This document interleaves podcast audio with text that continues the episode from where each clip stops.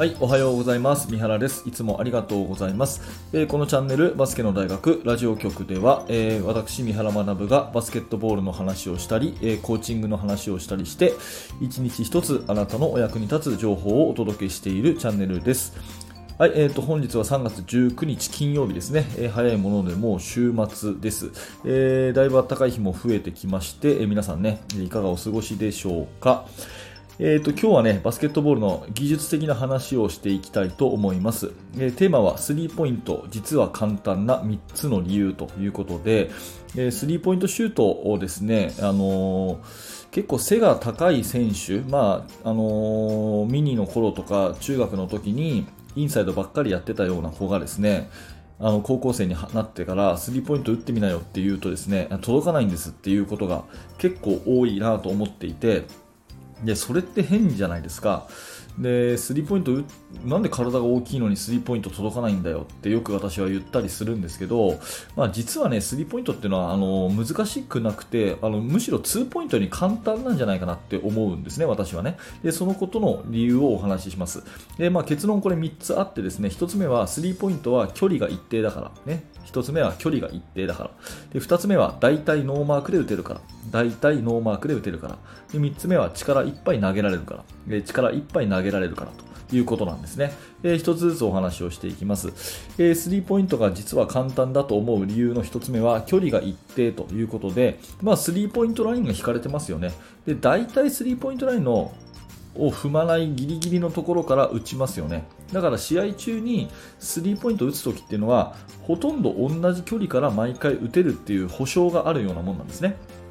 で、2ポイントシュートだと逆にですね、結構バラバラな位置、決まってない位置から打つので、えー、その時その時に調整が必要ということになるのに対して、スリーポイントの方は線が引かれているので、ほとんど同じ距離からシュートを打てると。いうことになりますから、まあ、これはやっぱりね、えー、ある意味フリースローと同じようなもんで一定の距離で打てるっていうところは、えー、あの簡単な理由の一つだと思ってます、ね、だからフリースローを打つのと同じように、えー、6.75メートルとかね6.50メートルのあの一定の距離からいつでも打てるんだよってことをね、まあ、生徒に伝えてあげるだけでですねあそそんなもんかと、えー、意外と簡単なのかなっていうふうに思わせる十分な根拠になると思うんでスリーポイントラインっていうのが引いてあるからこそ遠いから難しいんじゃなくて同じところから打てるっていう簡単さがあるんだよっていうそんな話、えー、まあ、これは1つ目、えー、ぜひね、頭に入れておいてください。で2つ目、大体ノーマークで打てるからということでですね、まあ、スリーポイントシュートが難しいと思う理由は、リングから遠いからっていうことだと思うんですね。ただ一方で、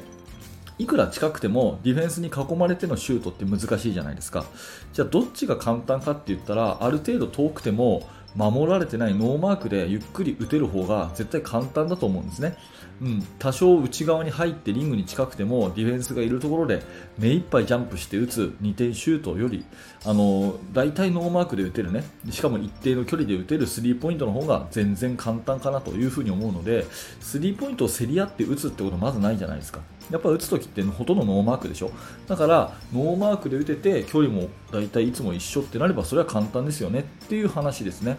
えー、2ポイントの方が確かにいくらかあのリングには近いですが大体ディフェンスと競り合ってる状況なんで、まあ、こっちの方がよっぽど難しいんじゃないかなというふに思います、はい、これが理由の2つ目ですね。で最後はね力いっぱい投げられるからということなんですけどやっぱりスリーポイントっていうのは遠いんで力がどうしても必要ですね、うん、だから目いっぱい力を入れてよいしょって投げる感じになると思います。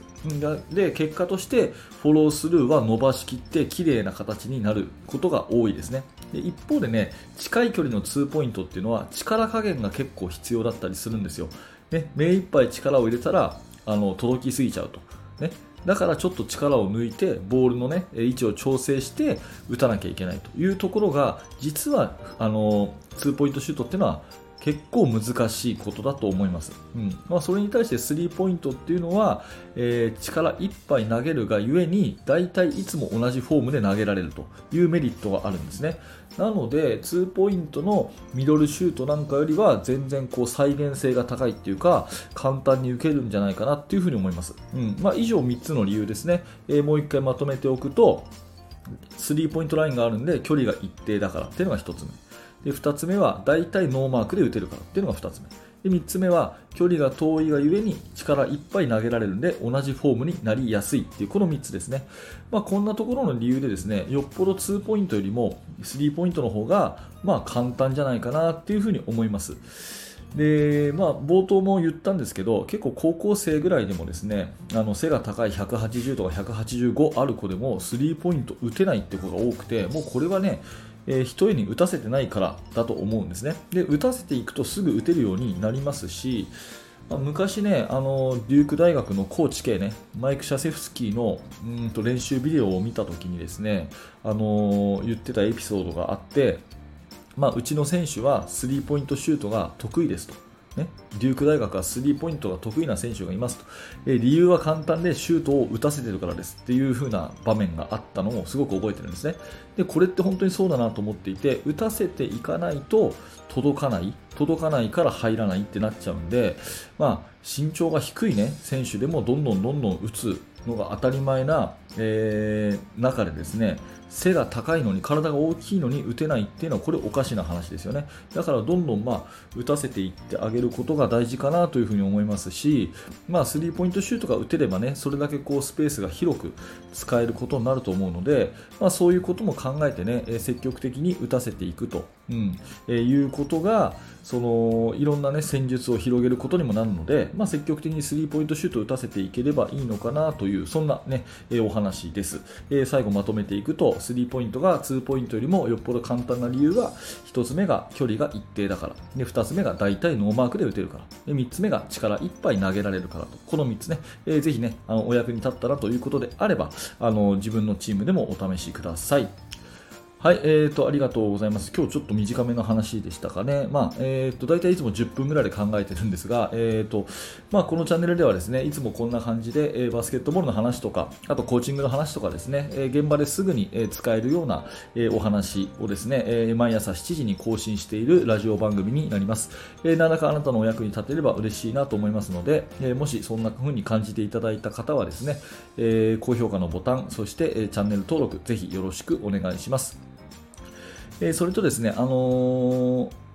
指導者の方向けに無料のメルマガ講座というものをやっています。えこちらね、えーと、説明欄のところにリンクがありますが、あの登録していただくとですね、えチーム作りについて私の方からいろんなアイデアをですね、メールで、え送らせていただきますし、最初の1回目にですね、え無料の特典教材ということで、え練習メニューの作り方というですね、あの YouTube には載せていない、あの動画講義の本をですね、差し上げていますので、えぜひそちらの方もね、え興味のある方は覗いてみてください。はい、えー、最後までご清聴ありがとうございました。三原学でした。それではまた。